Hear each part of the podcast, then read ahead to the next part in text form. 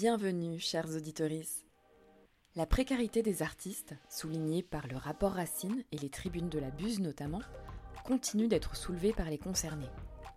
Malgré certains députés défendant leur cause à l'Assemblée, ce statut mal défini est sans cesse balayé d'un revers de la main. Pourtant, comme le pense mon invité du jour Aurélien Catin, les outils de notre émancipation sont déjà en place. Dans cet épisode, nous verrons que la question de la continuité du salaire artistique ou d'un régime spécial comme celui des intermittents et intermittentes du spectacle pourrait non seulement émanciper les artistes autoristes, mais élargir cette notion de salaire à vie pour tous et toutes, telle que théorisée par le sociologue Bernard Friot. Alors, le salaire à vie, utopie ou réalisable? En vous souhaitant une bonne écoute, allez, c'est parti.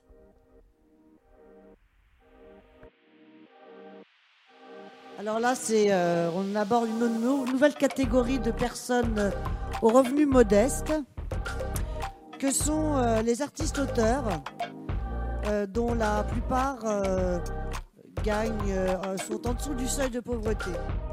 Nous sommes des travailleuses et des travailleurs au même titre que les autres, et c'est pourquoi nous voulons les mêmes droits. On voit comment ce travail gratuit qu'on a fait au nom de sa passion, mais pas que, c'est-à-dire c'est aussi ce que les sociologues américains appellent du hope labor, c'est-à-dire je travaille gratuitement aujourd'hui dans le Huffington Post parce que pour ma carrière c'est une bonne chose et demain j'espère euh, rentabiliser ça.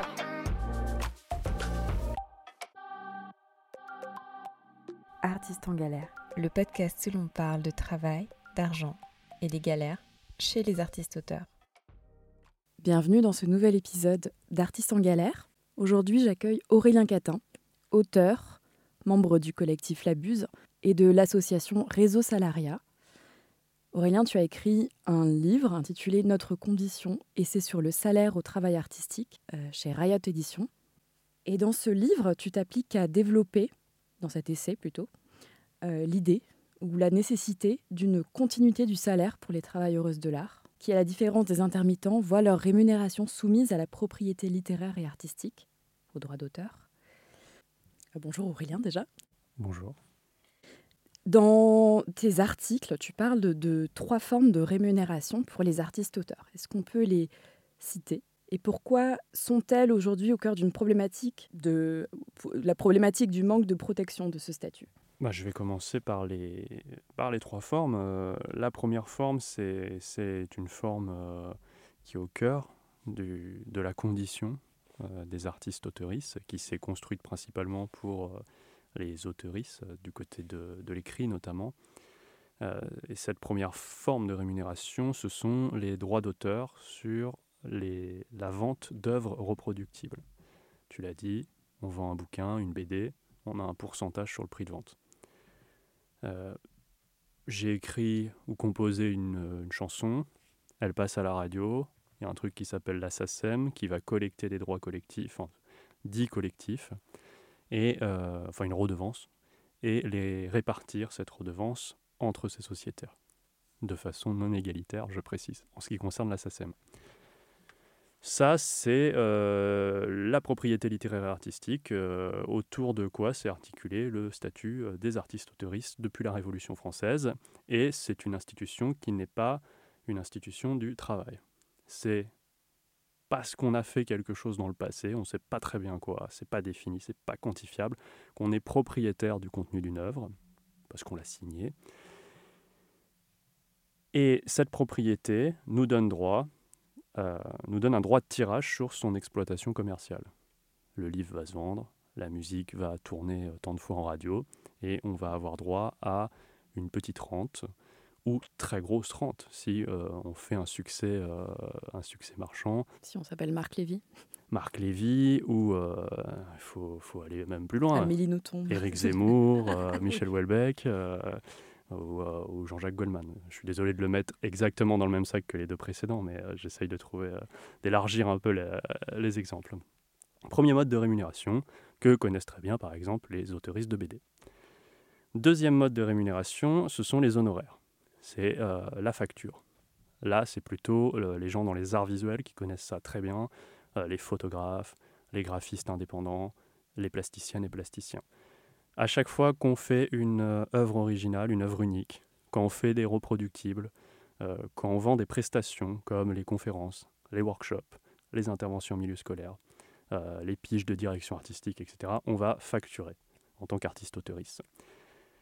Donc là, on est dans une logique de travail indépendant avec paiement à, la pièce ou à la tâche. C'est quelque chose qui euh, est une chance, euh, non pas dans l'absolu, mais dans le contexte euh, social de mobilisation, puisque ça nous rapproche des travailleurs de plateforme, de, cette forme de, de ce statut qu'on appelle ubérisé, et ça donne une compréhension beaucoup plus directe aux artistes auteuristes qui, connaissent cette précarité aujourd'hui, une compréhension beaucoup plus directe des enjeux euh, là où le droit d'auteur, les droits d'auteur euh, sont encore perçus comme une bulle à part, comme quelque chose euh, qui, serait bon par nature pour les autoristes et qui, serait autre chose que les questions sociales. Et enfin, le, troisième mode de rémunération, c'est à la fois la reconduction du, du mécénat, de l'esprit du mécénat, et en même temps un aveu d'échec pour les deux premiers modes de rémunération. C'est ce qu'on appelle les aides et les bourses à la création, donc là, on est plutôt euh, dans euh, ce que j'appellerais le fait du prince. Dans tous les cas, on a une rémunération qui, globalement, hein, euh, quelle que soit la catégorie d'artiste auteuriste, dépend essentiellement de la vente du produit du travail, forme de rémunération typique dans le capitalisme. C'est à la mesure de, ce que je suis capable de vendre comme pièce ou comme, ou comme prestation que je suis payé. Ou alors c'est, ben, je l'ai dit, c'est le fait du prince, et on va aller, euh, en tant qu'artiste, euh, chercher la protection d'une puissance publique ou privée. Et dans les droits d'auteur, ce que, ce que tu n'as pas dit, c'est par exemple en BD, euh, il y a la notion de avaloir quand on signe avec un éditeur, on a un, un montant, une petite rente, enfin je ne sais pas comment appeler ça, qui, qui, nous est attribué pour faire cette bande dessinée. Et, et au moment de la vente, il faut qu'on ait dépassé euh, bah, c'est à valoir, enfin la valeur qu'on nous a donnée euh, pour pouvoir commencer à toucher les droits d'auteur. Il faut que ce soit la maison d'édition soit remboursée. Donc ça, c'est un statut particulier à la BD. Pour, le, pour les romans, ça peut arriver qu'il y ait des avaloirs, euh, mais en général, ça ne dépasse pas 1000 euros quoi, pour, un, pour un bouquin. Ça arrive et c'est un, un, mot, encore une fois, très sympathique et folklorique dans le monde de l'édition, mais si on le remplace par avance sur droit d'auteur, on comprend un peu mieux de quoi il s'agit. Voilà. C'est ça. Et sur les honoraires, tu as cité les piges. On peut aussi parler des illustrations pour la presse, du dessin de presse. Euh, c'est aussi à la facture. Et pour revenir sur les aides, euh, puisque ça fait partie des, des revendications de l'abus de sortir de la logique euh, de l'aide pour les travailleuses de l'art. D'ailleurs, ce mot, il, est hyper voilà. insupportable. Pour le soutien. Ouais, c'est ça, par exemple. Euh, il y a donc, tu as parlé de subventions euh, ou euh, publiques ou privées. Euh, les deux sont problématiques au même titre? Pas fondamentalement, mais conjoncturellement, oui. C'est-à-dire qu'aujourd'hui, les, les subventions, les subsides publics sont à peine plus émancipateurs ou à peine moins, à peine moins aliénants que les, les, financements privés. Euh, ce, qui tient, euh, ce qui tient à deux choses, à mon avis. Euh, la première chose qui est plutôt structurelle tient au contexte idéologique et à la vision dominante de l'économie qui partitionne en fait la population en, deux groupes. D'un côté, on a le groupe des gens qui travaillent vraiment, qui sont réellement productifs selon des critères qui sont, si tu veux mon avis, typiquement capitalistes.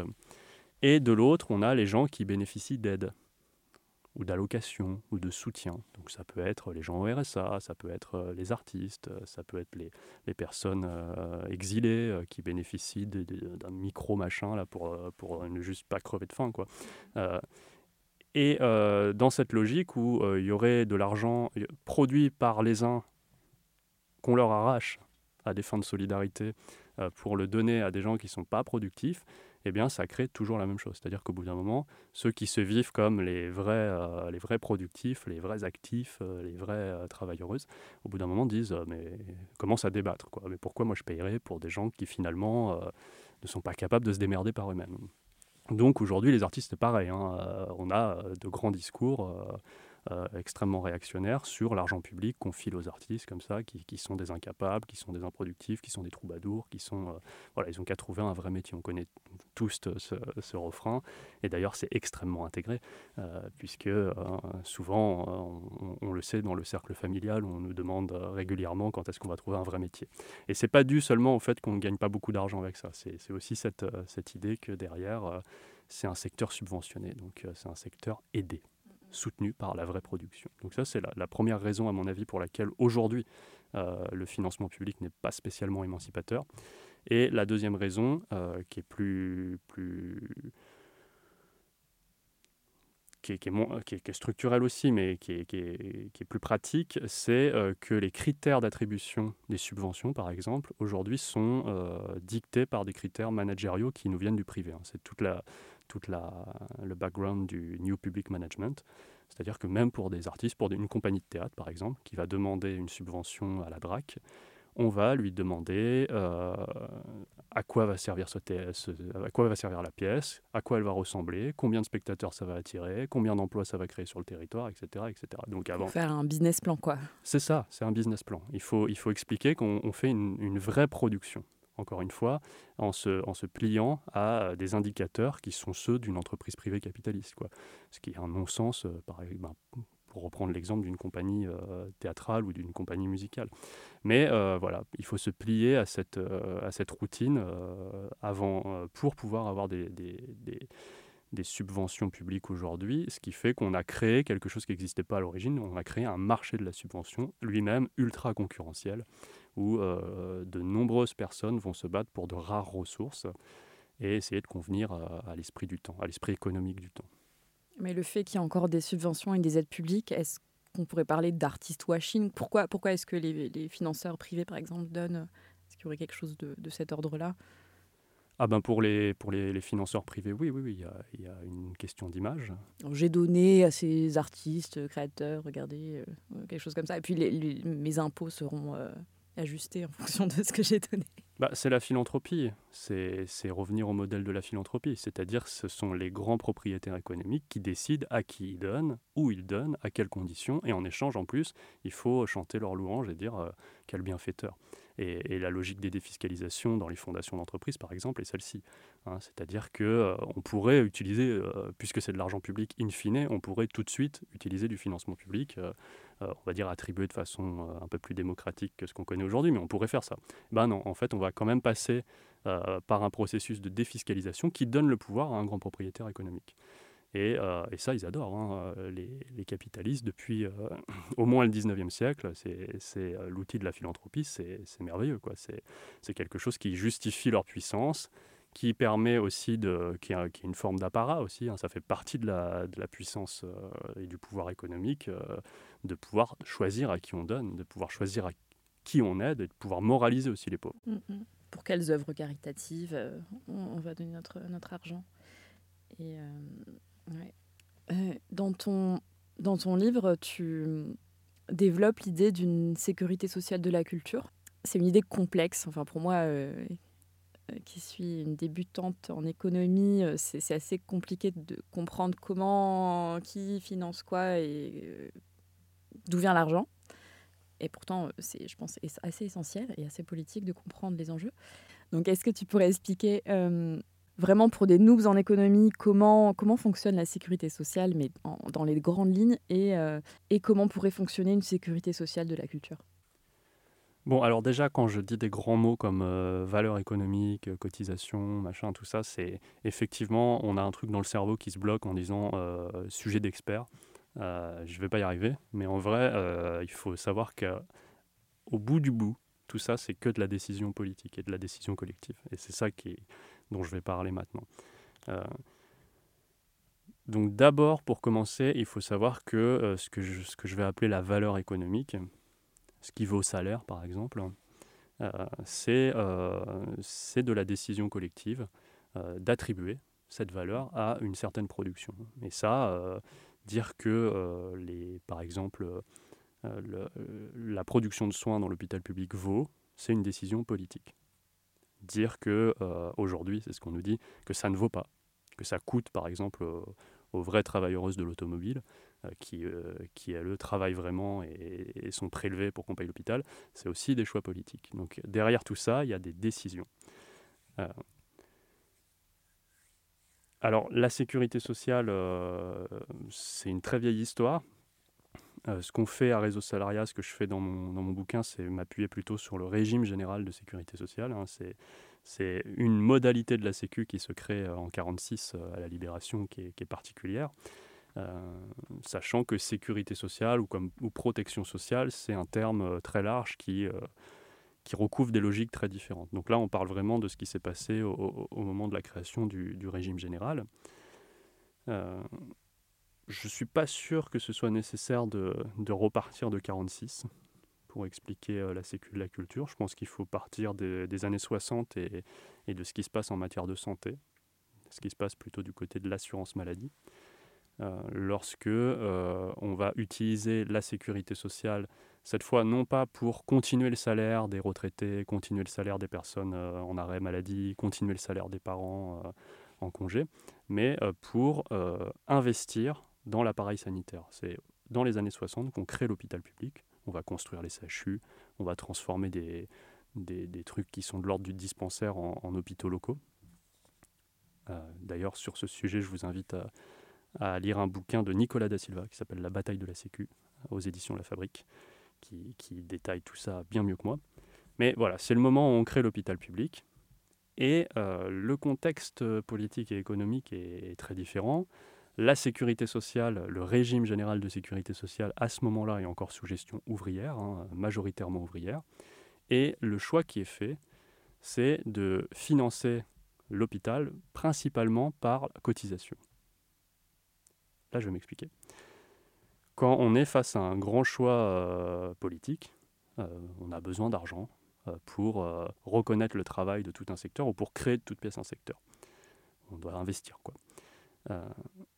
On a trois options qui, s'offrent à nous. La première option, c'est une création monétaire sans endettement.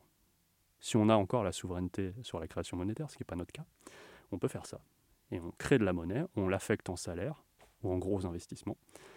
Et, euh, eh voilà, euh, le travail qui en résulte euh, fait office de, justification à cette création monétaire. Ça, c'est une méthode qui n'est jamais utilisée. Hein, c'est une méthode qui n'enrichit aucun propriétaire, donc c'est proscrit dans le monde capitaliste.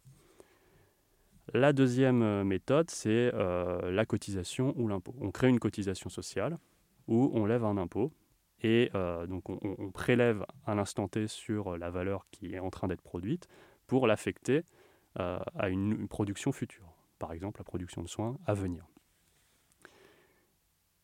Ça, c'est la méthode qui a été euh, beaucoup utilisée après-guerre, et notamment, je vais y revenir, pour euh, créer l'hôpital public. C'est la caisse de financement? C'est la caisse de financement, c'est ça, la caisse de financement socialisé. Et enfin, la dernière méthode, c'est celle qui est utilisée en permanence et en toutes circonstances depuis au moins 40 ans, c'est la dette. C'est-à-dire qu'on va euh, se soumettre à des créanciers, on va aller sur les fameux marchés financiers, on va se tourner vers la BNP Paribas et on va demander un crédit euh, que euh, ces créanciers vont nous accorder s'ils le souhaitent, à leurs conditions, et que en général on va devoir rembourser avec des intérêts. Donc ça veut dire qu'avant de commencer notre activité, avant même de commencer notre activité, on a une dette. Et donc ah, il faut d'abord travailler pour rembourser cette dette. Donc ça, c'est euh, les, pleurs habituelles de nos dirigeants. Ah, il y a de la dette et tout, vous comprenez. Bon, s'ils la veulent, la dette, hein, euh, ça, fait partie du plan. Hein, ce qu'ils veulent surtout pas, c'est qu'on euh, on ait des moyens sans s'endetter. Ça, c'est pas possible. C'est impossible. Voilà. Donc, comme je l'ai dit, l'hôpital public, à partir des années 60, du début des années 60, va être financé essentiellement par trois outils Jamais de capitaux privés, aucun, zéro. Un peu de crédit public, de l'impôt par le ministère euh, de la Santé, mais surtout une hausse du taux de cotisation maladie, ça c'est la sécurité sociale, c'est le régime général, qui va, euh, par la hausse du taux de cotisation maladie, permettre euh, l'investissement pour construire les bâtiments, acheter le matériel, développer le matériel et surtout payer le salaire de soignants qui vont très vite devenir des fonctionnaires. Les fonctionnaires hospitaliers avec cette cette branche de la fonction publique qui se crée définitivement et, fermement en 82, je crois. Voilà, donc on a euh, une cotisation sociale qui a anticipé une nouvelle production en voie de structuration, production de soins, non capitalistes, faites à terme par des soignants qui sont fonctionnaires ou qui sont des libéraux conventionnés aussi, puisque la, plupart des médecins aujourd'hui dits libéraux sont conventionnés et ont une grande partie de leurs revenus qui est en fait du salaire socialisé.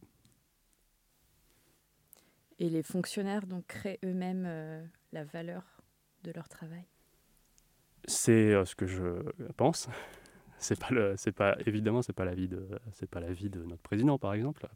Euh, ça c'est, c'est la, on, revient à la question des, des aides publiques. C'est-à-dire que il y a une vision de ce que c'est que le travail aujourd'hui qui est dominante et qui nous dit le travail c'est ce qui met en valeur du capital. Si vous êtes dans un secteur, dans une entreprise ou dans une activité qui met en valeur du capital, vous êtes productif et on vous vole de l'argent, par des cotisations ou par de l'impôt, on vous vole de l'argent pour le donner à des secteurs qui sont improductifs, comme l'hôpital public, comme les artistes, euh, comme euh, euh, toute cette bande de chômeureuses qui sont indemnisées pour l'emploi ou au RSA, etc. Donc ça, c'est la doxa libérale, hein, c'est la vision orthodoxe de l'économie. Et on a une autre vision qui effectivement tente à montrer empiriquement, hein, quand on regarde ce qui s'est passé, que euh, à mesure qu'on a augmenté les cotisations et les impôts, on a augmenté euh, la valeur globale produite, on a même augmenté le PIB.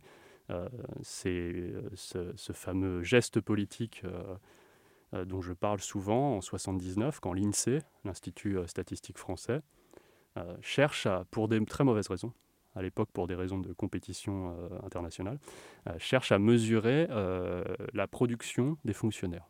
Ils disent Bon, là, on est embêté, on a, on a des services publics donc qui sont non marchands. Comment on mesure leur production?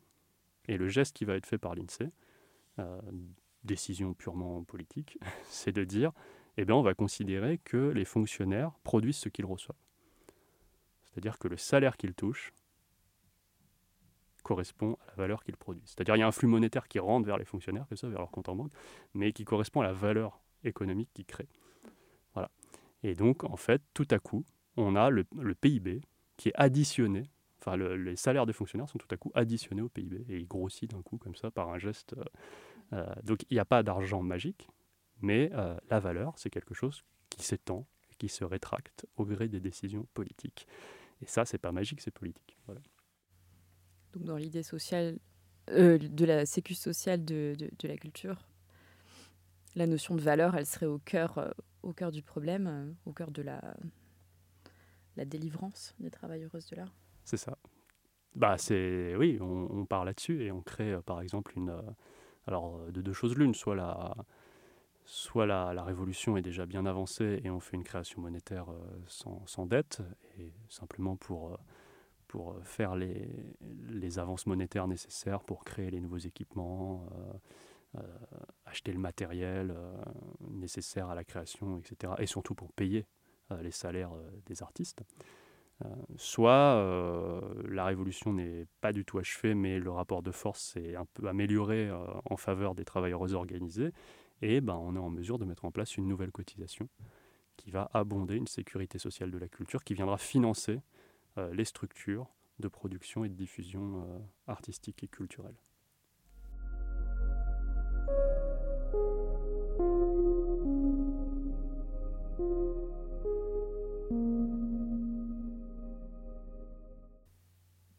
dans les, la grande idée de, ton essai, euh, le thème principal autour de la continuité du salaire, c'est aussi une, euh, une, forte revendication de, réseau salariat. je reviens toujours à réseau salariat parce que c'est quand même très proche. Euh, et, même si toi, ton travail s'appuie sur défendre la chapelle des artistes-auteurs, c'est pas un travail qui s'effectue juste pour ce corps de métier-là. Et la continuité du salaire, elle est valable pour tout le monde, pour tous les, tous les, secteurs, euh, tous les secteurs de travail. Et je pense qu'aujourd'hui, c'est, euh, je pense que c'est extrêmement philosophique et politique euh, l'idée de sortir de la valeur travail et la notion de productivité. Pour moi, c'est une des mesures qui fera qu'on pourra sortir d'un système capitaliste productiviste.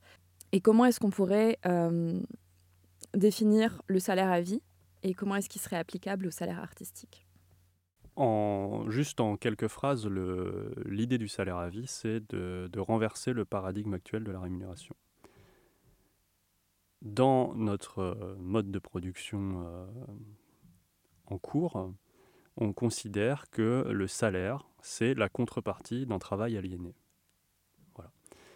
On va euh, s'inscrire dans un emploi où on va travailler pour quelqu'un d'autre ou sous la commande de quelqu'un d'autre, où on va faire une activité qu'on ne maîtrise pas forcément et ça va, on va y prendre plus ou moins de plaisir. En général, on s'y esquinte la santé. Et en échange de ce travail contraint, dont on n'avait pas vraiment envie au départ, eh bien, on va mériter un salaire. Voilà, ça c'est la fameuse valeur travail que, que tu as évoquée. Tout travail mérite salaire. Exactement, c'est le fameux, le fameux dicton. Donc on a des versions euh, hardcore qui vont nous dire euh, euh, bah, c'est comme ça la vie, hein, faut en chier, il n'y a, pas, y a pas le choix. Et puis bah, débrouille-toi, si tu es talentueux, si tu es méritante, et eh bah, tu, vas, tu vas gagner beaucoup. Et puis il y a la version de gauche, mais qui dit la même chose, Hein, qui ne remet pas en cause le principe, mais qui dit oui mais non quand même, euh, les pauvres, euh, il y a plein de gens qui gagnent pas beaucoup avec leur travail contraint, euh, qui sont bien méritants, qui travaillent dur, qui suent, et donc il faut revaloriser les salaires. Donc ça c'est évidemment François Ruffin ou, ou, dans une version un peu plus, un peu plus bourrin, Fabien Roussel. C'est une vision pas encore très radicale de la gauche. Quoi, ces métiers sont importants, ils méritent salaire, mais un plus gros salaire. Oui, et surtout avec, avec ce présupposé que euh, qu'il faut euh, le mériter. Euh, et bien on voit ce qu'il y a derrière. Il faut le mériter à la sueur de son front. C'est quand même un truc, c'est le labeur. C'est laborieux, c'est chiant, c'est, tu vois, c'est ok des métiers essentiels, mais bien durs. on s'esquinte la santé. Bon, ça remet pas en cause le fait que le travail, c'est quelque chose, c'est de la merde. Voilà, ça, ça ne remet pas en cause cette simple idée que le travail, c'est globalement de la merde. Un truc chiant et que personne n'a envie de faire finalement. Euh, ça, c'est la vision du salaire euh, classique. Euh, orthodoxe. Et le salaire à vie, c'est le renversement de ce paradigme, c'est le salaire vient avant l'activité. C'est-à-dire que il devient un droit de la personne, inaliénable, et il est la condition d'un travail libéré. Il est la condition aussi d'un arbitrage beaucoup plus fin entre les temps productifs, les temps où bah, on, va peut-être aussi un peu se pousser au cul, et euh, les temps euh, libérés de la logique de production. Ça, pour les artistes, c'est fondamental. Je pense que dans la pratique artistique, il y a une grosse partie de travail au sens propre qui n'est pas reconnue, mais il y a aussi une partie qui est de la pratique artistique qui doit être dégagée des logiques de production. Ça, c'est hyper important, et ça ne peut pas se faire sans un salaire attaché à la personne, parce qu'aujourd'hui, on le voit bien, si euh, la rémunération est la contrepartie d'activités contraintes, eh bien, on est en permanence en train d'essayer de, faire du chiffre. Voilà, on n'a pas le choix, on est payé à la performance. Donc il faut faire du chiffre tout le temps et on est tenté de marchandiser tout ce qu'on fait. Le moindre truc artistique qu'on fait ou pseudo-artistique, on va essayer de le vendre, on va essayer de le refourguer, on va essayer de le caler dans un truc euh, vendable ou, marchandable. Donc euh, la seule façon de s'en sortir pour moi, hein, euh, et notamment c'est pour ça que c'est intéressant de regarder par le prisme des artistes, parce que c'est un cas un peu, un peu crucial sur un des cas cruciaux euh, sur cet aspect, euh, eh bien, la seule façon de s'en sortir, c'est d'avoir euh, un salaire comme préalable au travail artistique. C'est ça le salaire à vie. Et de façon plus concrète, l'idée c'est d'étendre la citoyenneté. C'est-à-dire que actuellement, à l'âge de la majorité, à 18 ans en France, on obtient trois, droits. on obtient le droit de voter, le droit d'être élu et le droit de contracter, de passer des contrats. Quand on rentre dans l'entreprise ou dans la vie active, on n'a euh, aucun droit euh, spécifique. Bien sûr, le mouvement ouvrier, notamment, a construit des droits qui permettent de rééquilibrer un peu euh, la chose, mais globalement, il y a des gens qui décident, c'est les grands propriétaires, c'est la haute fonction publique, avec un œil rivé sur les marchés financiers, c'est eux qui décident de l'essentiel, et puis nous, on s'insère dedans, et on limite un peu la casse avec un peu de droit du travail, un peu de protection sociale et machin. Mais on n'a pas vraiment notre mot à dire. Enfin, on n'a pas du tout notre mot à dire. Donc l'idée du salaire à vie, c'est euh, d'ouvrir la citoyenneté, d'ouvrir l'économie à la citoyenneté et de faire enfin en, sorte que le travail soit la chose publique. Et donc pour ça, ben, qu'est-ce qu'on fait? On, enrichit euh, les droits euh, de la citoyenne et du citoyen en, y ajoutant un salaire, premier niveau de qualification automatique à 18 ans, le même pour tout le monde. Et ça ne peut pas être remis en cause, c'est irrévocable. Hein, c'est la retraite à 18 ans et euh, des droits euh, que je ne vais pas forcément détailler ici parce que ça dépasse un peu notre, euh, le, sujet du jour, mais des droits aussi de décision, de codécision et de prise de décision sur qu'est-ce qu'on produit, comment, pourquoi, à quelle fin, qu'est-ce qu'on arrête de produire aussi. Ça, un droit qui nous serait fort utile aujourd'hui. Complètement. Mais du coup, euh, est-ce que Frio ne parle pas d'une grille de qualification? Si, si. Oui, il y a cette idée que le premier niveau de, de qualification, qui correspondrait euh, au SMIC revendiqué euh, par les, les syndicats les plus combatifs, c'est-à-dire euh, 1007 ou 1800 euros net, ça ce serait le premier niveau de salaire à vie, automatique pour tout le monde. On peut pas, on peut pas le perdre, on peut pas descendre. indépendant de, de, de ce qu'on fait Indépendant de, de- l'activité, indépendant de la nature de l'activité, indépendant de, de- du, du- du volume de notre activité. C'est un droit de la personne. D'accord? C'est la même chose. hein. Si tu votes pas, tu perds pas ton droit de vote. Bah, là, c'est pareil. Si tu vas pas te, te charbonner comme une malade, tu perds pas ton salaire. Il n'y a pas de problème. C'est un droit de la personne. Euh, mais après, effectivement, dans le modèle qui est encore le plus, euh, le plus mis en avant à Réseau Salariat, il y a trois niveaux de qualification et donc trois niveaux de salaire.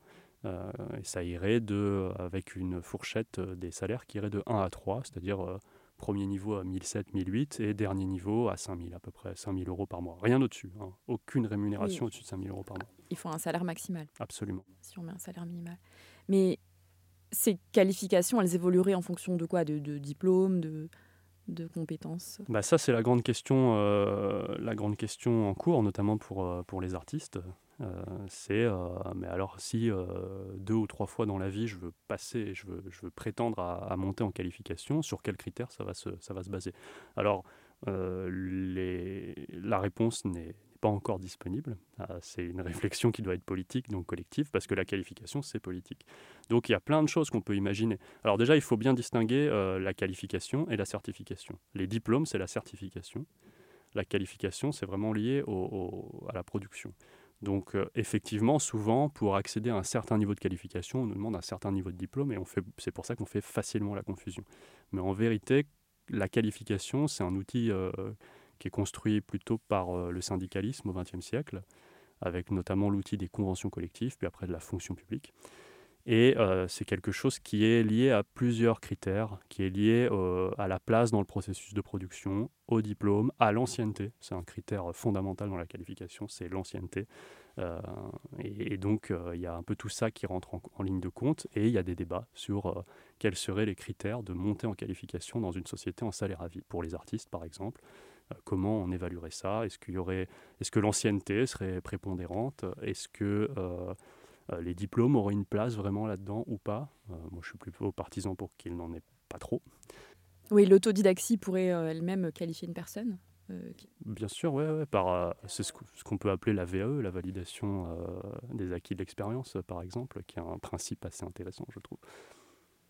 Mais il y a quand même la notion de production derrière, puisque tu disais que Oui, le, premier niveau est irrévocable, inconditionnel, mais là, on retrouve une notion d'évaluation à minima de l'activité, de l'implication dans un champ euh, professionnel en tout cas, et, de voir s'il y a eu quand même des réalisations et, une continuité dans, dans un certain, dans une certaine activité pour la montée en qualification. D'accord.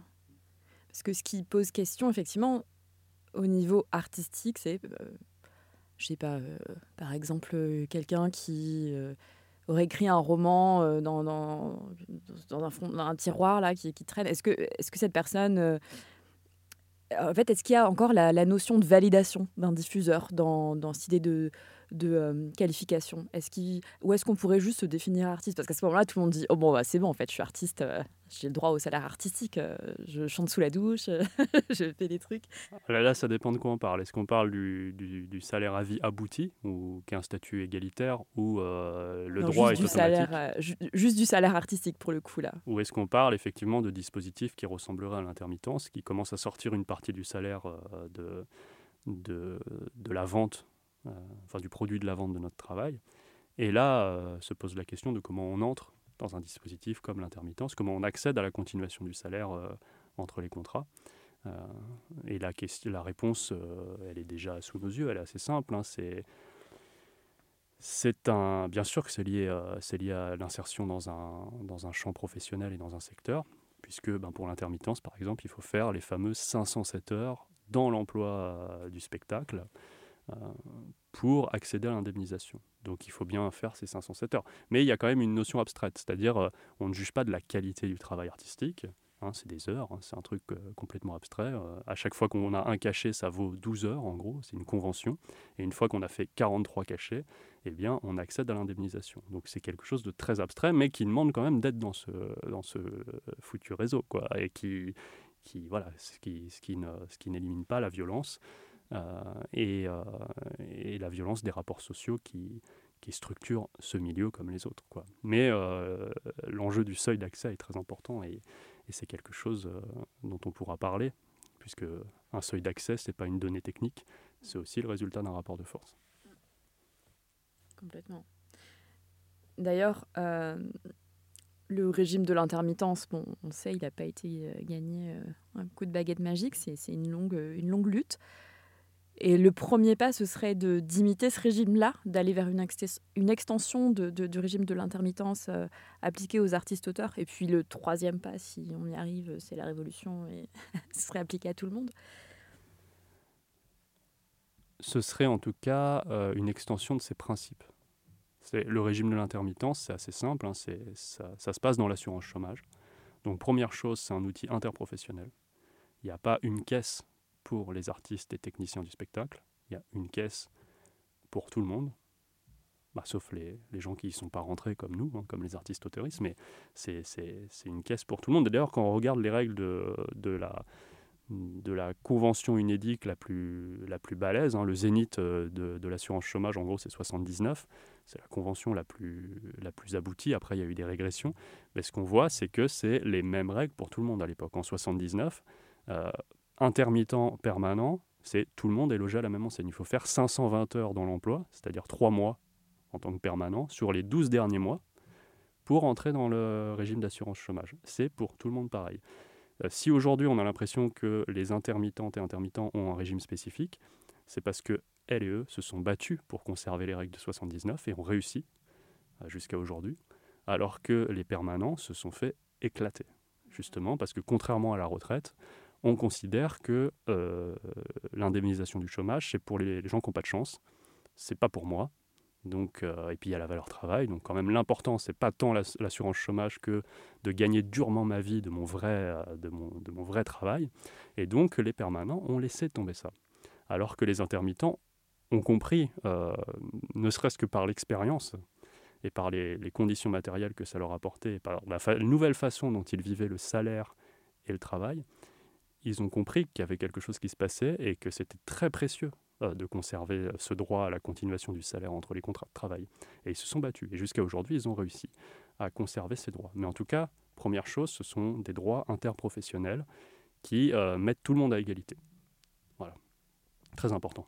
Et on s'en fout de l'activité, que ce soit des ouvriers de l'automobile, que ce soit, je sais pas, une infirmière salariée dans le privé, euh, une personne qui bosse euh, dans l'édition scolaire ou euh, une chanteuse lyrique, c'était tout le monde doit faire 520 heures et a accès au même, type, au même droit financé par la même cotisation qui vient de la même caisse. Ça, c'est hyper important pour construire une conscience de classe, une, classe de travailleuses.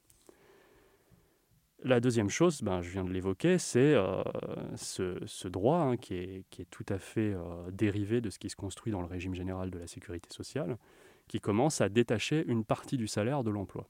C'est-à-dire que quand je suis sous contrat, je touche des cachets. Donc là, ben, j'ai un salaire direct. Hein, c'est mon employeur qui, met l'argent sur mon compte en banque.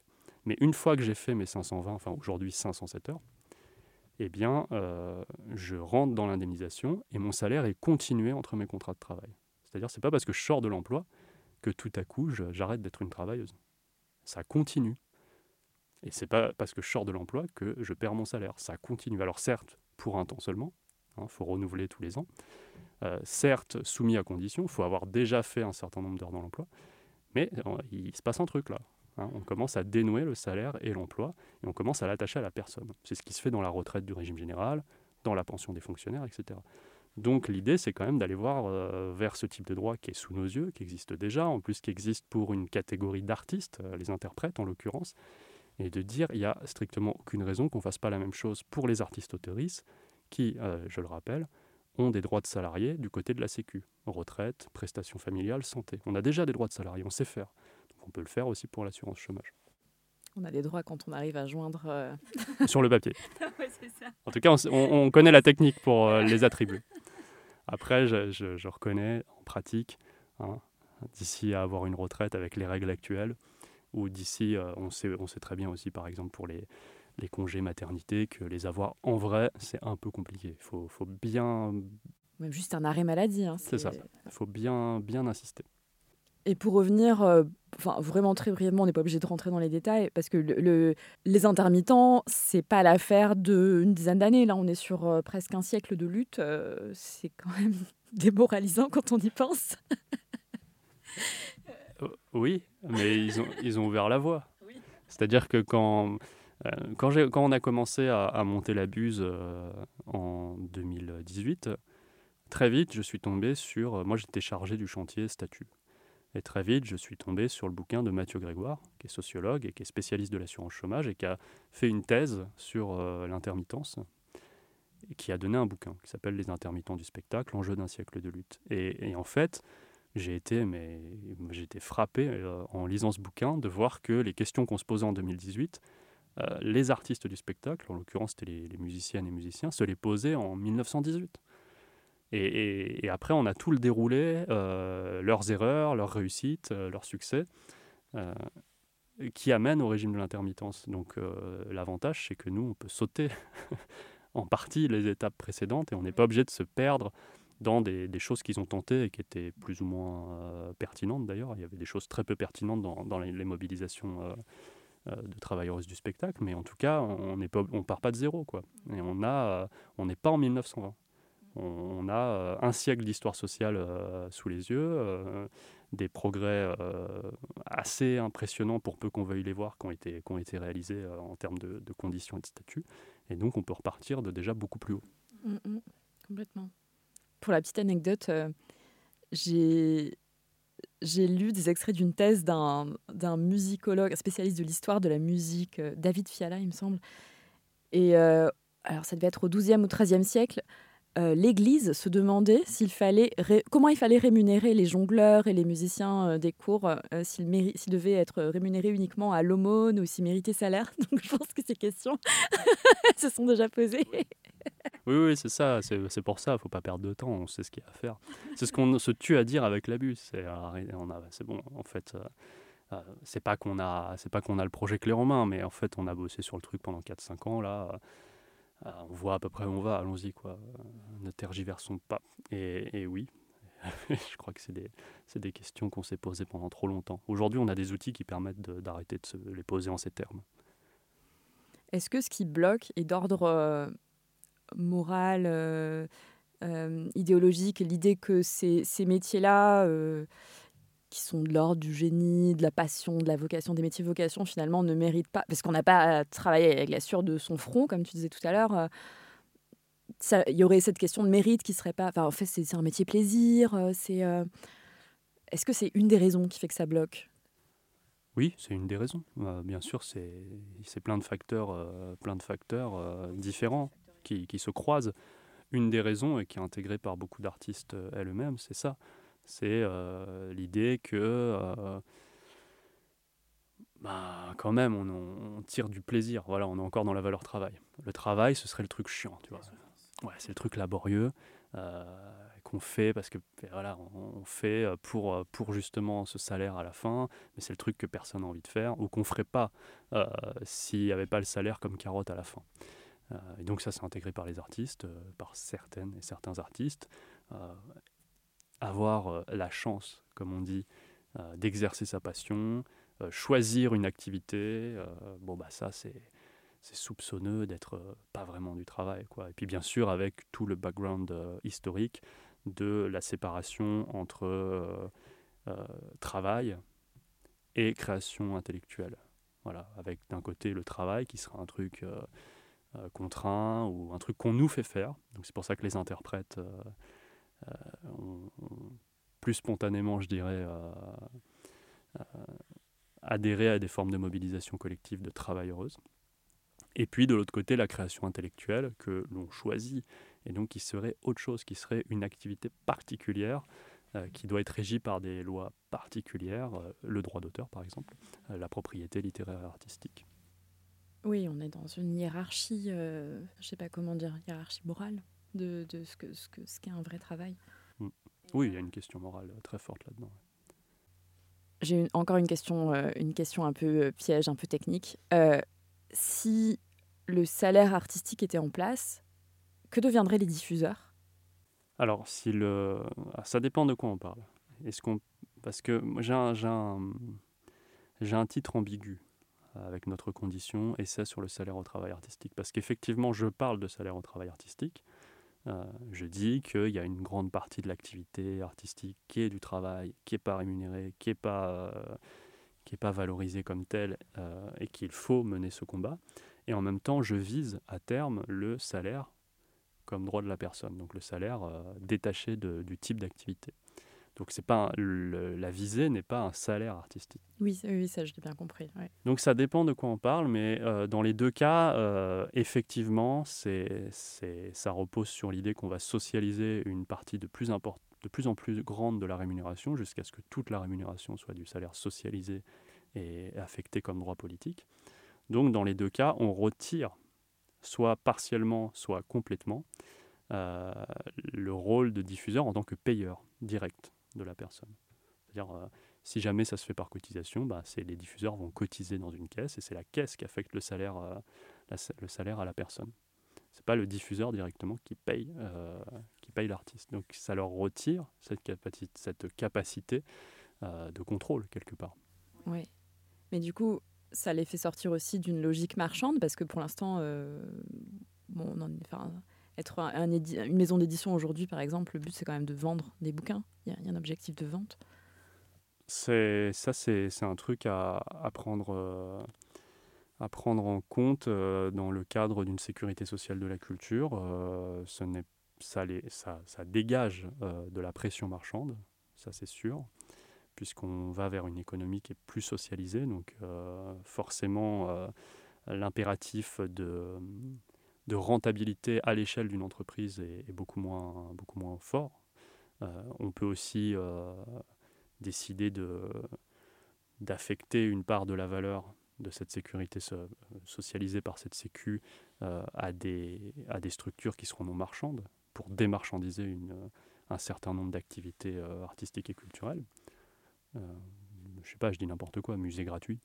Enfin, je dis pas n'importe quoi, mais euh, je prends un exemple qui vient, par, qui vient comme ça, ou euh, théâtre gratuit et tout. Bon, on peut imaginer ça. Mais l'idée, c'est pas de supprimer le, marché. Hein. moi, j'ai rien, personne à Réseau Salariat n'a quoi que ce soit contre le fait qu'il y ait des gens qui produisent des livres et qui les vendent. personne n'a rien contre le fait que des gens produisent des spectacles et les vendent. Par contre, on ne veut pas que euh, la rémunération des travailleuses et donc le niveau de leurs droits dépendent de leur capacité à vendre, leur capacité individuelle à vendre euh, ces, produits. Voilà, donc après les diffuseurs, qu'est-ce qu'ils deviennent? Bah, Il y a toujours des diffuseurs, effectivement, en revanche qui ne sont plus à but lucratif, c'est-à-dire qui ne cherchent plus le profit. Ça ne veut pas dire qu'ils ne doivent pas faire du chiffre d'affaires. Euh, bah, sais pas, en tant qu'autrice, tu fais du chiffre d'affaires. Mais c'est pas le but lucratif, c'est un sens bien précis. Ça veut dire qu'on on tire profit du fait d'être propriétaire ou sociétaire d'une euh, entreprise. C'est ça le but lucratif. Ça ne veut pas dire que euh, on gagne qu'il y a de l'argent. Euh, une AMAP, c'est marchand, c'est sans but lucratif. une vraie asso, parce qu'il y a des fausses assos, c'est sans but lucratif, parce que les, élus du conseil d'administration du bureau n'ont pas le droit de tirer un revenu du fait d'être élus, et donc c'est sans but lucratif. Donc il n'y a plus de diffuseurs à but lucratif, puisque bon, c'est, un, un, des, éléments du package salaire à vie, c'est qu'on supprime le droit de propriété lucrative. C'est-à-dire qu'on ne peut plus tirer un revenu du fait d'être propriétaire. Voilà, donc il n'y a plus ça. Euh, maintenant, les diffuseurs continuent d'avoir euh, à mon sens, dans ce modèle, un rôle euh, d'intermédiation, un rôle de structuration, un rôle de diffusion, un rôle spécifique de mise en forme, de mise en forme d'une production artistique et de présentation éventuellement à un public euh, ou de vente. Donc ça continue. Maintenant, c'est sûr que ça fait un changement quand même colossal. Mais il reste des diffuseurs euh, qui n'ont plus le pouvoir sur les artistes autoristes et qui se concentrent sur leur boulot, c'est-à-dire Oui, ou peut-être qu'ils travaillent moins aussi et qu'ils ont une meilleure qualité de vie, je ne sais pas. en fait, ça change euh, dans la structure du travail, dans ses profondeurs. Euh.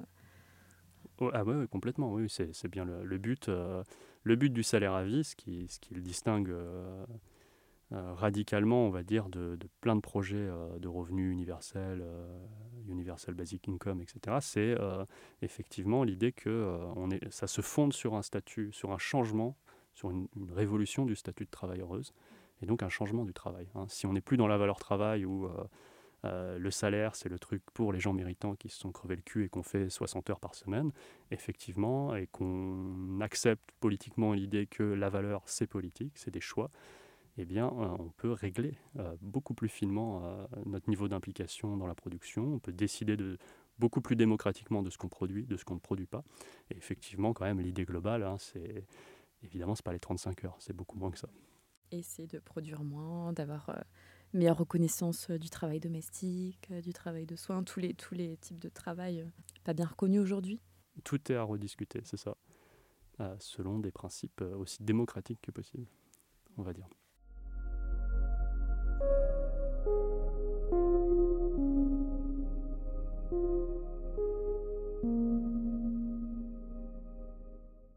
Ce podcast, s'appelle Artistes en galère et je termine toujours mon entretien par euh, une ou plusieurs anecdotes de galère et je sais que tout le monde en a dans, ce milieu.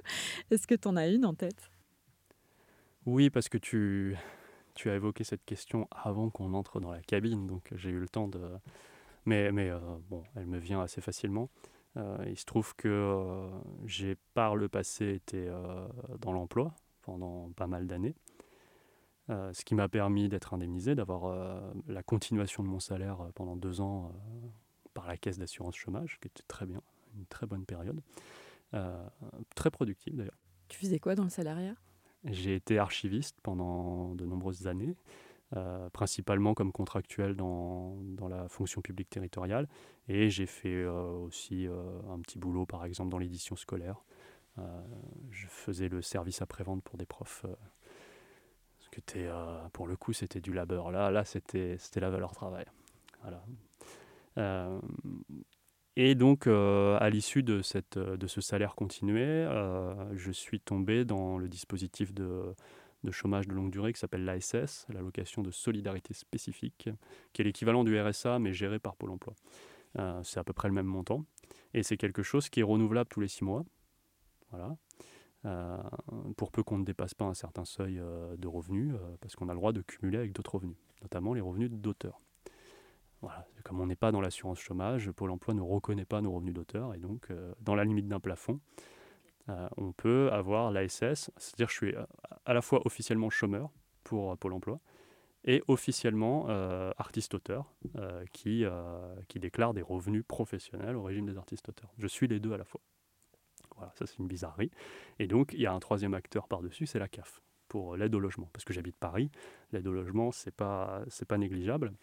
Euh, et donc c'est parfois un peu compliqué entre toutes ces administrations pour comprendre euh, ce qui se passe, pour se partager les infos. Et, euh, ben, typiquement, une galère, c'est je vais voir mon profil, mon, mon, compte en ligne CAF, puisque j'étais censé déclarer mes revenus à la CAF aussi tous les trois mois, hein, je le rappelle, si vous ne l'avez pas fait encore. Tout à fait. Et je me rends compte que tout est vide. Je panique un peu, je me dis merde, ils n'ont rien, ça veut dire que ce qu'ils m'ont versé, ils vont, me, le, reprendre. quoi. Euh, donc je remplis les cases frénétiquement. Et j'envoie ça. Sauf qu'en fait, euh, certes, mon profil de mon côté était vide, mais eux, ils avaient vraiment ils avaient les infos. Donc en fait, ils ont pensé que c'était un nouveau revenu que je leur déclarais. Donc ils se sont dit ah il a une autre activité indépendante. Ah là là ok allez on coupe en attendant de comprendre ce qui se passe. Et donc je suis resté je crois quatre mois. Typique CAF. Voilà je suis resté euh, quatre mois euh, sans, sans, aide au logement. Ce, et, donc ben voilà on connaît tous, tous ça en tant qu'artiste auteuriste. Hein, c'est c'est derrière une longue une longue marche avec plein d'interlocuteurs avec des mails, des coups de fil, des déplacements pour essayer de récupérer ce droit qui nous est, qui est dû. Et beaucoup d'angoisse et, beaucoup de galères. Et, voilà. Bon, bah, ça, c'est une, c'est un truc qui est hyper courant. Je le dis pour les gens qui connaîtraient pas, qui vont écouter ce podcast et qui connaîtraient pas forcément la situation des artistes auteuristes. Euh, c'est un cas euh, parmi euh, des milliers d'autres pour les gens qui exercent à peu près le même type de métier que moi ou, ou que toi. Mm. Et la question pour conclure cet épisode, si salaire à vie il y avait, comment tu occuperais ton temps? Je pense que la question elle est différente si le salaire à vie était déjà là depuis euh, ta naissance et s'il était en place maintenant, il y aurait deux réponses différentes, je pense. Ah, si, j'étais né dans une société où le salaire est un droit politique, euh, je, ne, suis pas du tout en capacité d'imaginer ce que ça produirait. Euh, il faut écrire un roman, là. D'ailleurs, il y a un, un auteur qui s'appelle Camille Le Boulanger qui a écrit un, qui a écrit un bouquin, un roman d'anticipation, de science-fiction, je ne sais pas comment il, appelle ça, que j'ai pas encore lu, mais qui est justement c'est quoi une société en salaire à vie, euh, et non pas par sa description économique, mais par la, vie euh, de personnage. Quoi. Euh, je ne sais plus comment s'appelle le bouquin, mais c'est Camille Le Boulanger, vous trouverez facilement, c'est chez Argile, les éditions Argile. Donc, ben, je sais pas. après, si demain ça tombait, ben, c'est aussi difficile d'imaginer toutes les implications que ça aurait je continuerai les activités que j'ai actuellement. Ça, c'est sûr et certain. Moi, aujourd'hui, je suis clairement euh, euh, auteur et j'ai l'habitude depuis quelques semaines de présenter comme militant semi-professionnel parce que euh, mon sujet d'écriture, eh ben, c'est ma militance et c'est ce qui nourrit ma militance. Donc, quelque part, je aussi rémunère ma militance par mon activité d'auteur. Je continuerai à faire ça, sans aucun doute. Je ferai sans doute moins d'intervention publique, parce que c'est quand même, euh, euh, je te disais tout à l'heure que à peu près les deux tiers sont rémunérés, et, et j'ai tendance depuis deux ans à en faire parce qu'elles sont rémunérées. Voilà. Là, je suis méritant, je fais du labeur, j'y vais, alors que j'y serais peut-être pas allé sans ça. J'y vais parce que je peux pas euh, cracher sur 200 euros, par exemple. Donc, je continuerai mon activité, mais je la reconfigurerai. Et je pense aussi que ça aurait des implications, euh, enfin je pense, on sait que ça aurait des implications phénoménales sur nos vies privées aussi. Parce qu'aujourd'hui, on fait énormément de choix qui n'ont rien à voir avec le travail euh, à cause euh, ou en, raison ou en fonction de situations matérielles. donc je ne peux imaginer ce que ça produirait comme changement dans ma vie d'avoir un, salaire garanti. Ce serait sans doute énorme. Je, Bernard Friot euh, dit souvent euh, que euh, aujourd'hui, depuis les mesures jeunes qui ont été mises en place à partir des années 70 et qui en fait sont des mesures de, précarisation de la condition des jeunes, hein, des, trappes à infra-emploi, comme il dit, les jeunes, bon, il parle de la France là, hein, c'est son terrain d'étude, les jeunes pas, aiment éperdument leurs parents.